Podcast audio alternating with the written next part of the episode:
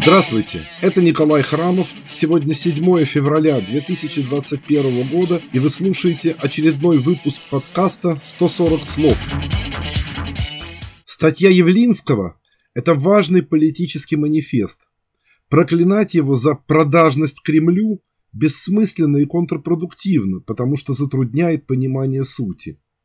Текст Явлинского – это политическая позиция – у нее есть достаточно сторонников, и это вовсе не горстка фанатичных сектантов, свидетелей блаженного грехуила последних 500 дней, как выразился публицист Михаил Гохман.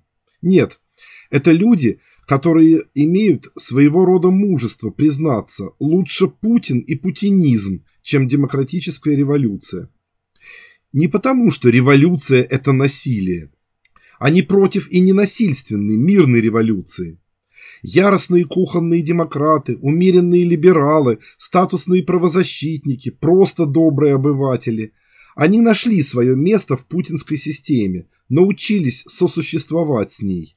Они против этой революции, олицетворяемой Навальным и его движением, потому что революция означает перемены, а перемен они не хотят. Анафематствовать этих людей бессмысленно. Надо просто учитывать их наличие и отдавать себе отчет, что они тоже по ту сторону, там, где Путин и дубинки ОМОНа.